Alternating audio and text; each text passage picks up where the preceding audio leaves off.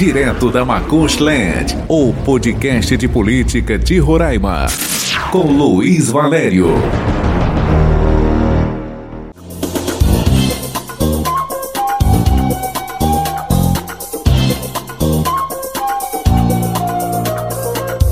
Olá, meu amigo e minha amiga amante de podcast, que coisa boa, estamos de volta, começando a segunda temporada do podcast direto da Macuxiland, o seu podcast de política de Roraima. Tô com saudade, hein? Faz uns dias que a gente não se encontra aqui pelos serviços de streaming, pois é, foi preciso dar uma pausa na nossa conversa semanal sobre política para desopilar a mente, para pesquisar novos assuntos, para se inspirar e trazer informação de qualidade para você, meu amigo e minha amiga, no norte do Brasil, em Roraima, no mundo. A você que é amante de podcast, é uma satisfação imensa estar de volta com o meu, o seu, nosso podcast direto da Macuxiland. Direto da Macuxiland.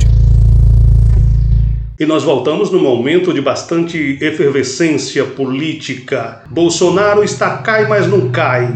Tropeçou nas próprias pernas, nas próprias mentiras, está aí na iminência de ser alvo de um processo de impeachment, está encurralado pela CPI da Covid. O moralista Jair Bolsonaro está com a sua imagem ruindo, se derretendo diante da pressão do Congresso Nacional. Mentiras têm pernas curtas, mitos construídos na surdina não sobrevivem muito tempo.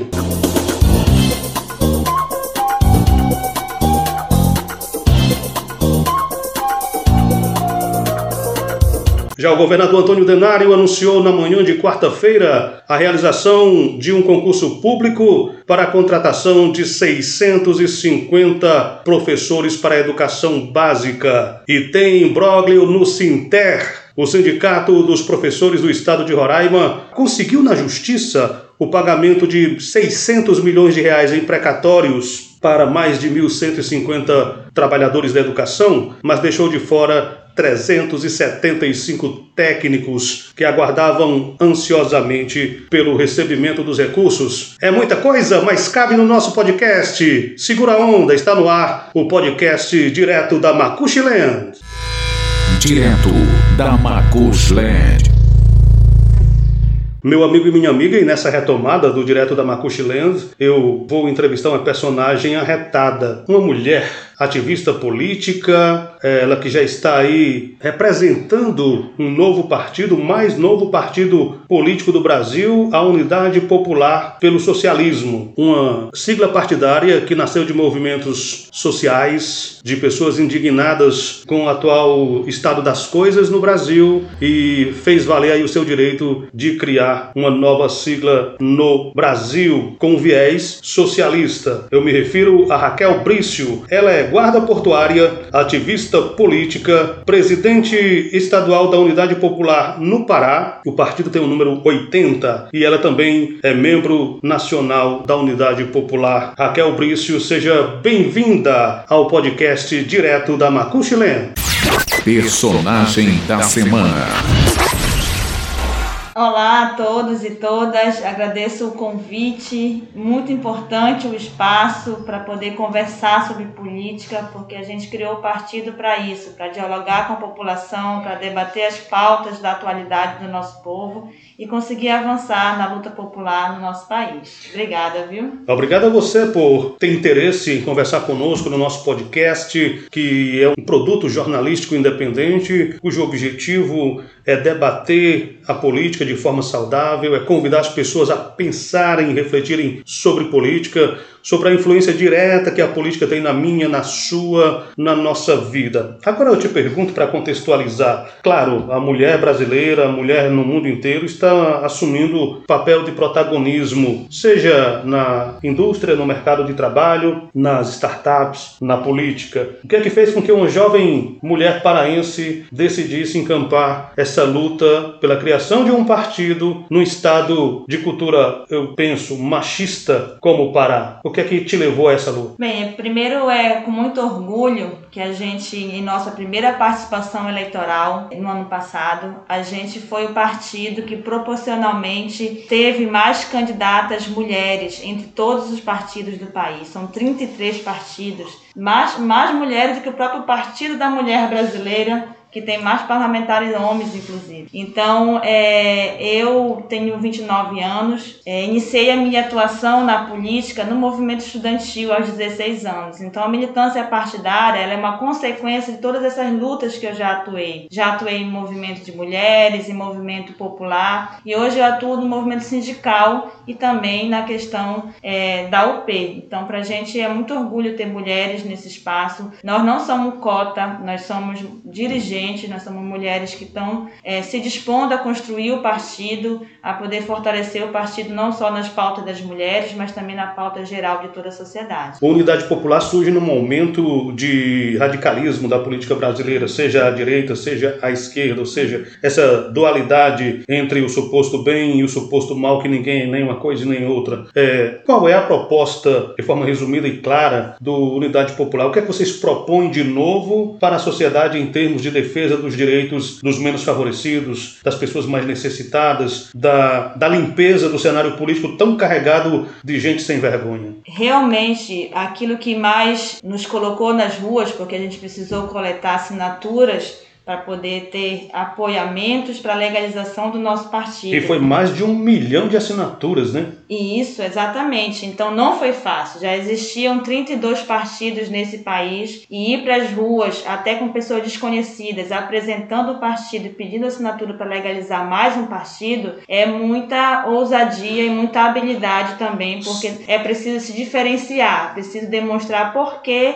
mais um partido e por que esse partido não vai ser mais um no sentido literal da palavra. E por então, que mais um partido e por que o P não vai ser mais um partido apenas no cenário nacional? Exato. A gente é, primeiro compartilha da opinião da grande maioria da população, de que a grande maioria dos partidos que estão aí, se juntar tudo, é praticamente a mesma coisa. A velha política, a política do tomar lá da cá, a política de só aparecer junto ao povo em tempos de eleição. Então, quando a gente falava essas coisas que é a nossa opinião, é também coincide com a opinião das pessoas. Então é por isso que a gente decidiu criar um partido. E outra coisa que é interessante é que a UP não é um racha de nenhum partido. A UP não é, não tem nenhum parlamentar que estava insatisfeito com o seu partido e decidiu montar. Não é a tentativa de junção dos cacos de uma sigla se esfarelando por, é, digamos, desentendimentos internos, né? Exatamente, não, não é isso. Então, isso nunca aconteceu no nosso país. Essa, essa iniciativa mesmo de pessoas até então que só atuavam em movimentos de base, que não tinham atuação política. Então a UP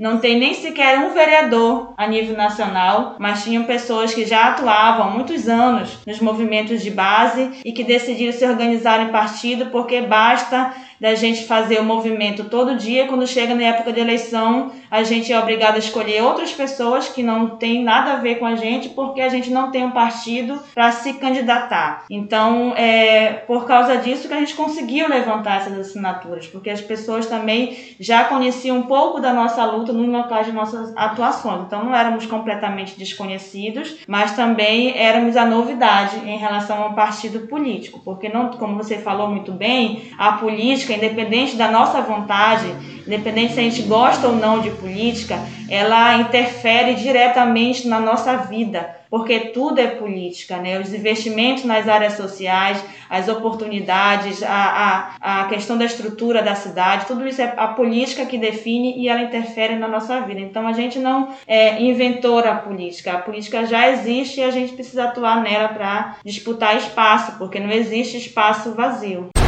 Entre em contato pelo e-mail luiz.valério.silva.gmail.com ou pelo WhatsApp 99135 8757.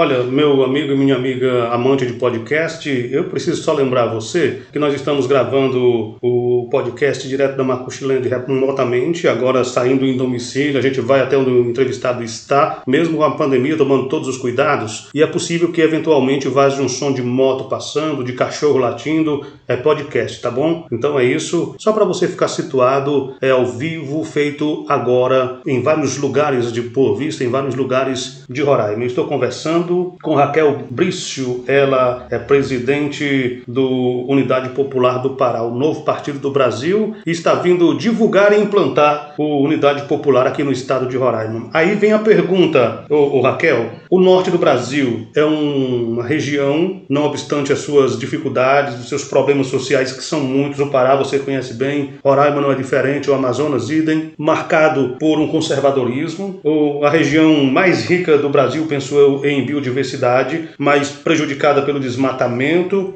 pela garimpagem ilegal, inclusive em terras indígenas. Como é que a Unidade Popular se coloca nesse cenário aqui no norte do Brasil? Então, primeiro, é, o Pará foi o único estado do norte que passou pelo processo de coleta de assinaturas para a legalização do partido. Então, a nossa responsabilidade é contribuir para crescer o partido na região justamente por tudo isso. Porque é uma região rica, é uma região que tem investimentos é, de vários locais do mundo, inclusive mas que na prática a população desse, de, de, da nossa região, dos nossos estados, são, não tem aquilo que deveria ter é, como direito garantido. Eu sou ribeirinha, eu sou do Médio Rio Moju lá, então eu sei muito bem da realidade amazônica e eu sei que não importa, lá tem duas hidrelétricas, tem mineradoras, tem grandes empresas, inclusive empresas estatais norueguesas, que são símbolos né, da Noruega, os países nórdicos de é, questão ambiental, mas mas lá em Barcarena, próximo de Belém, o que tem é crime ambiental, o que tem é barragem, inclusive rompendo e contaminando os rios e, e prejudicando a nossa população. Então, o que, que a gente tem de resumo? Atrai-se alguns investimentos é, externos, mas é, é aquela riqueza que é retirada das nossas terras não fica para o nosso povo. Então lá a gente vê, por exemplo, o crescimento da, da agropecuária na Amazônia,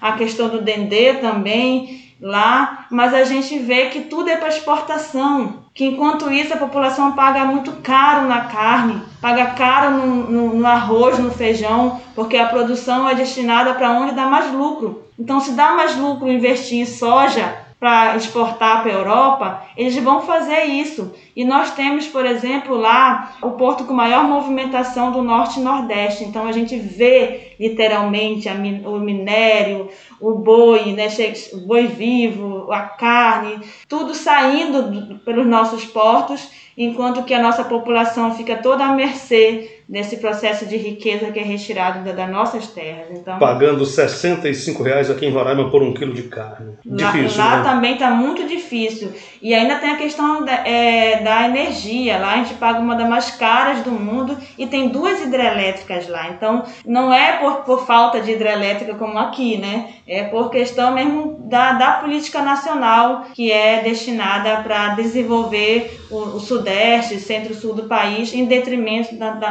das nossas populações. Então, por isso que a gente não tem alternativa. Só uma para concluir esse assunto. Eu sou de uma comunidade ribeirinha que só tem escola de primeira a quarta série, multisseriada. Nós somos oito irmãos. E quando eu terminei a quarta série, a minha mãe teve que tomar uma decisão se ia me mandar para a cidade ou se eu ia ficar na roça. E eu só tive a oportunidade de ir para a cidade continuar os estudos porque teve uma tia que se propôs a me acolher. Então, o Estado é direito constitucional o acesso à educação. Mas lá não tem isso. Então eu tenho uma contradição muito grande na minha família. Eu tenho uma, uma irmã, que é mais velha de todas as oito, que é professora doutora da UFPA enquanto eu tenho irmãos que nem terminaram o ensino fundamental. Tudo numa mesma família, num universo familiar. Isso não tem a ver com meritocracia, isso não tem a ver com força de vontade, não tem a ver com vontade de estudar, isso tem a ver simplesmente com oportunidade, porque a minha família não tinha como manter oito filhos numa cidade, porque são famílias ribeirinhas, então é uma situação muito conflitante. É por isso que para muita gente é fácil falar de meritocracia meritocracia. Mas para a gente não é, porque a gente sabe que só pode falar em meritocracia se a gente tiver igualdade de oportunidade. Aí sim, a partir dali é meritocracia. Agora, se numa corrida uma pessoa começa a correr lá, né? Lá na frente, antes Nem situação tá atrás, de vantagem, né? Em situação de vantagem, isso não é meritocracia.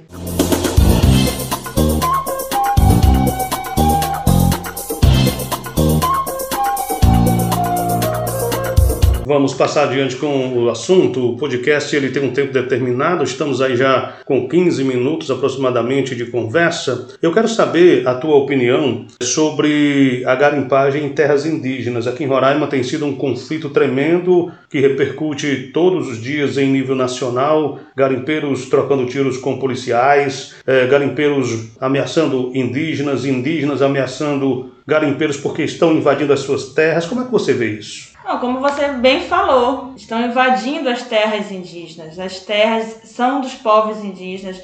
A gente precisa compreender que quando a invasão portuguesa aconteceu, já existia pessoas aqui. E esse processo não foi fácil, foi um processo de, de muita resistência e ao mesmo tempo de um extermínio muito grande. Então não vale tudo pelo lucro. Porque eu, como ribeirinha, eu sei que não é só deslocar não é só tirar daqui e colocar em outro lugar. Nós temos uma ligação com a terra, com a água, com a nossa cultura, que nenhum dinheiro paga. E que não, não podemos cair e achar que isso vai trazer desenvolvimento. Lá no Pará é um dos, das, dos, dos principais exportadores de minério. E nem por isso as cidades se desenvolveram, nem por isso a população teve mais acesso, porque quando isso acontece, se, se for reconhecido, que espero que não seja, que vai acontecer uma grande empresa estrangeira vai vir para explorar a mão de obra dos trabalhadores, que não vão enriquecer com o processo da mineração. Enquanto isso, o que fica é a degradação ambiental, a degradação cultural e a degradação até moral, porque muitas muita das coisas que a gente vive tem a ver com o nosso modo de viver, com a nossa terra e com tudo. Então, isso não tem preço, não só para os povos indígenas, mas para toda a população da nossa, da nossa da nossa região. Ô, Raquel, qual é a posição da Unidade Popular em relação à restituição dos direitos políticos do ex-presidente Luiz Inácio Lula da Silva? Qual é a visão do, do partido em relação a toda a história da Lava Jato, condenação pelo STF, a Força-Tarefa de Curitiba e agora com tudo sendo anulado e os direitos políticos do ex-presidente sendo restituídos. Vale dizer que a gente se criou um novo partido é porque há divergência com o próprio PT, não só programática, mas também de práticas. Inclusive, durante o governo do PT, a gente foi para a rua para é, criticar para algumas medidas pontuais do governo. Mas o que aconteceu já ficou nítido para o mundo inteiro. O que aconteceu foi uma operação que deveria ir atrás da corrupção, para poder punir os corruptores e os corruptos, mas também serviu para criar espaço político para tirar alguém da eleição para poder fazer com que Bolsonaro fosse eleito. Inclusive, o Moro aceitou ser ministro da Justiça. Então, isso já demonstrou a suspeição dele também. Eu sou estudante de Direito da UFPA também. Então, e no âmbito jurídico, há grandes debates também sobre essa postura da relação do Ministério Público com o juiz é, que praticamente orientava o passo a passo do Ministério Público no sentido de prejudicar a pessoa que estava sendo investigada. Então, já antes de ser investigada já se tinha como culpado, sendo que o nosso direito é bem claro, né? Ninguém pode ser culpado, a pessoa tem que ser considerada inocente até que se prove o contrário. E isso não aconteceu. Então, é, a gente acha que as coisas estão ficando bem esclarecidas, porque a gente acredita que a prática é o critério da verdade. E em história, a gente só vai saber quem está certo e quem está errado quando passa o tempo e a gente olha para trás, porque a verdade ela vai prevalecer. Uma hora ela aparece, independente de quanto tempo passar, ela vai aparecer. Bom, o nosso tempo de entrevista está quase chegando ao final, mas eu não posso deixar de perguntar como é que vocês planejaram e estão executando a implantação da unidade popular aqui em Roraima. Perfeito. Como a gente, a nível nacional, construiu o partido a duras penas, e foi a duras penas mesmo, porque a gente não tem financiamento, a gente não tem. É, foi a nossa militância que foi nas ruas coletar cada assinatura dessa 1 milhão e 200 mil. Sem contar aqui, se só você ver, se a gente conseguir 1 milhão e 200 mil assinaturas, é porque a gente falou com mais de 6 milhões de pessoas, porque a maioria não quer apoiar. Tem gente que até concorda, mas não quer assinar para ter mais um partido. Então, foi um processo muito difícil, muito duro criar esse partido. Portanto, a gente criou para não ser um partido de legenda. Então, não é simples trazer o P para estado. Não é assim, ó, ligar, eu quero ser da UP, pronto, já é do diretório, toca o partido aí. Não. É um processo de construção partidária, de programática. Porque a gente foi para a rua coletar assinatura dizendo que a gente ia ser um partido diferente dos outros. E uma parte dessa diferença é a gente ser orgânico, de não ir para os estados apenas para formar candidatos, para eleger, para eleger parlamentares, mas para que em todo o Brasil a gente tenha uma discussão política, uma discussão programática. É por isso que aqui a gente começa com um núcleo de base. Por isso que aqui a gente tem um núcleo de pessoas que estão no processo de construção da UP, mas é um processo. Não vai ser logo do diretório de cima para baixo, não. E a gente está passando por esse processo. Espero que os companheiros tenham muita qualidade aqui, as pessoas que estão construindo o processo da UP aqui, e que em breve, rapidamente, a gente consiga estreitar essa relação com a nacional, com o nosso povo, né, aqui de Roraima também, para que a gente possa ter instituído o diretório estadual, o diretório municipal, para aí sim a nacional ficar com tranquilidade para dar essa autonomia que é necessária para desenvolver o partido, mas a gente não pode também dar sem conhecer bem as pessoas, sem conhecer bem o que elas vão defender, porque elas vão estar falando em nome do partido e não pode ter é, algo contrário ou diferente daquilo que o partido defende. Para isso a gente precisa conhecer, não só a gente conhecer as pessoas que estão se propondo a fazer isso, mas elas conhecerem o partido, o que, é que ele defende, qual é o programa, para poder não ter divergência é, durante o processo. Muito obrigado. Nosso tempo de entrevista passou, acabou rapidinho, mas foi dito muita coisa importante. Eu acho que deu para apresentar bem o Unidade Popular para os oraimenses, para o Brasil, quem ainda não conhece. Afinal de contas, nós estamos fazendo um produto jornalístico sem fronteiras, que está nas principais plataformas de streaming disponíveis na internet. Quem quiser, escute, propague, compartilhe, curta, deixe um estrelinho, um comentário. Eu vou ficar muito feliz com isso. Raquel Brício, muito obrigado pela entrevista, sucesso na empreitada e quando voltar a Roraima, estamos aqui para uma nova conversa. Eu que agradeço esse espaço, a oportunidade, porque não é fácil. A gente tem uma legislação que diz que todo mundo é igual perante a lei, mas a legislação partidária está cada vez ficando mais difícil, porque existe cláusula de barreira, a gente não tem tempo de TV, por exemplo, a gente não tem fundo partidário e, portanto, a tendência é se perpetuar os partidos que já são grandes continuar grande. Então, ter espaço como esse é fundamental para a gente poder fazer aquilo que a gente se propõe, debater amplamente com a população sobre a política do nosso país, da nossa região e do nosso estado. Muito bom. Eu conversei com Raquel Brício, então. Muito obrigado pela entrevista. Até a próxima. Direto da Macushland.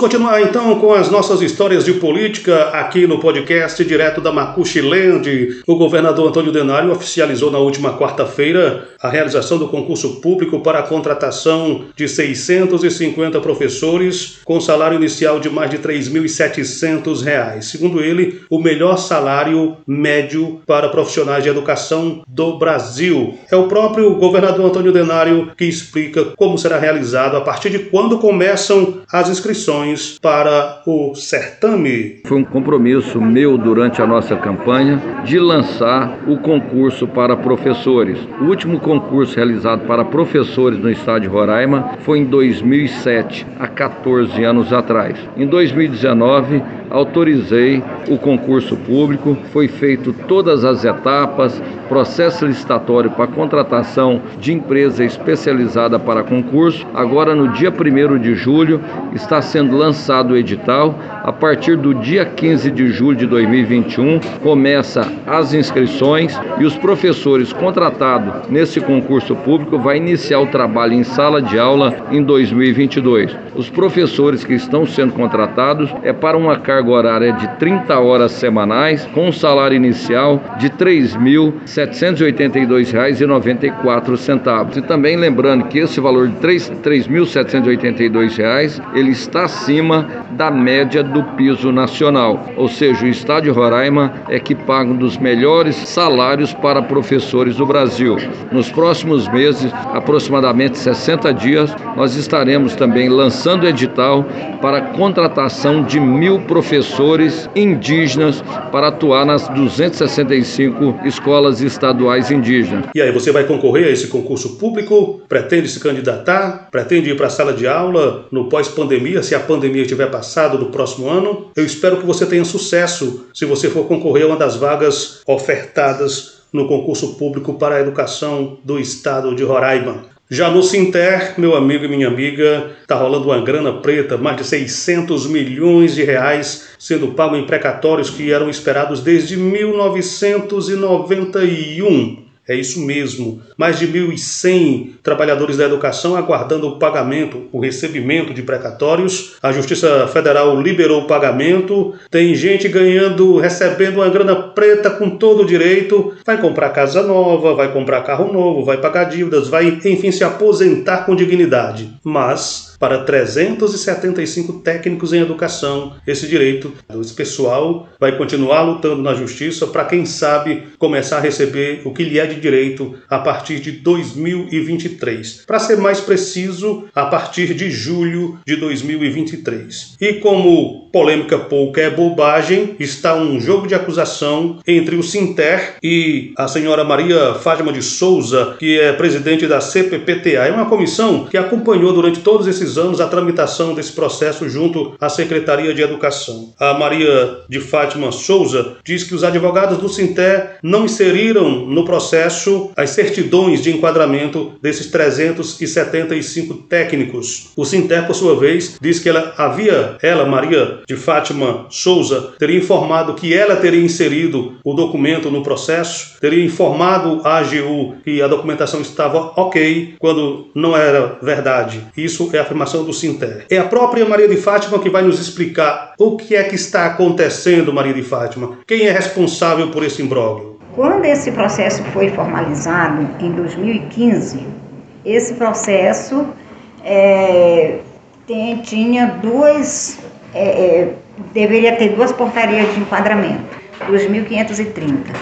1154 foi é, comprovado o enquadramento deles. Os 375, que deveria também ter sido comprovado o enquadramento, que já tinha sido enquadrado lá em 91, ficou sem a portaria no processo. Então, a partir daí, o processo tramitando normal, ele foi para a AGU, para a AGU formalizar a, os cálculos, porque o pro pagamento de precatório ser homologado pelo juiz, ele não é homologado somente com os cálculos dos advogados do processo, e sim com a contadoria da Justiça Federal da, da, da AGU, que é a União, sim. que vai pagar e tem que fazer o processo. Eles alegaram que 375 técnicos né, não teria feito a, o cálculo, né, os cálculos para pagamento, porque não tinham sido enquadrados. Nós não podemos receber um pagamento precatório sem estar enquadrado na lei da isonomia. Que é isso que gera o, o precatório, porque nós fomos enquadrados num plano de carreira que na época nós não recebemos esse salário. E aí esse salário foi acumulando, com juros e correção monetária até hoje gerou precatório. Os prazos para se pagar o precatório, da, os prazos da justiça, é de sempre de um ano para o outro. Prazo que que tem aberto agora é só para pagar 2023. Se o processo tiver sido expedido a requisição de pagamento para cada servidor que tem direito de receber, né? Então veja bem, o prazo para se receber hoje o, a, o precatório em 2023 é uma o juiz expedir a requisição de pagamento, olha o prazo, veja bem, 2 de julho de 2021 a 1 de julho de 2022. Esse é o prazo para que o juiz possa expedir a requisição de pagamento, para que a gente possa receber é, o pagamento de precatório em 2023. Esse, esse atraso, assim, causou até assim, muita tristeza, porque, na verdade, eles estavam esperando, como eu também, eu sou parte desse processo dos 375. Então, se você faz um trabalho e que está tudo né, acompanhando, o processo está, né, vamos dizer assim, um grupo que vai receber precatório agora, já oficial, né, com requisição de pagamento, e outro grupo do mesmo processo, porque nós somos do mesmo processo, os 375. Quando esse processo foi formalizado em 2015, a lista que nós fomos incluir, ela é única, em ordem alfabética, de 1530, né?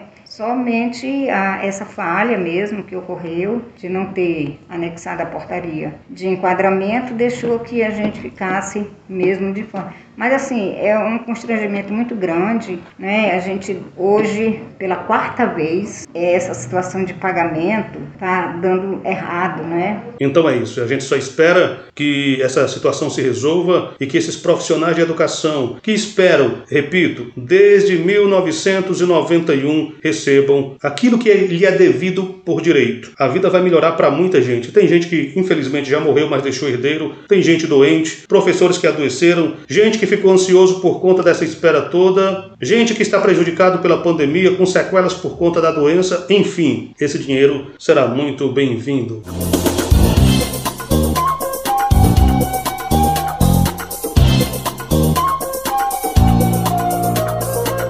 Então é isso, meu amigo e minha amiga. Falei muito, conversei bastante na retomada do podcast Direto ao Ponto. Aguarda que vem muito mais por aí. Essa temporada, a segunda, vai pegar fogo. Eu aguardo você no próximo episódio. Um abraço a todos. Eu sou Luiz Valério e te digo até a próxima semana. Um abraço, até lá. Você ouviu Direto da Macushland. Seu podcast de política. Seu podcast de política.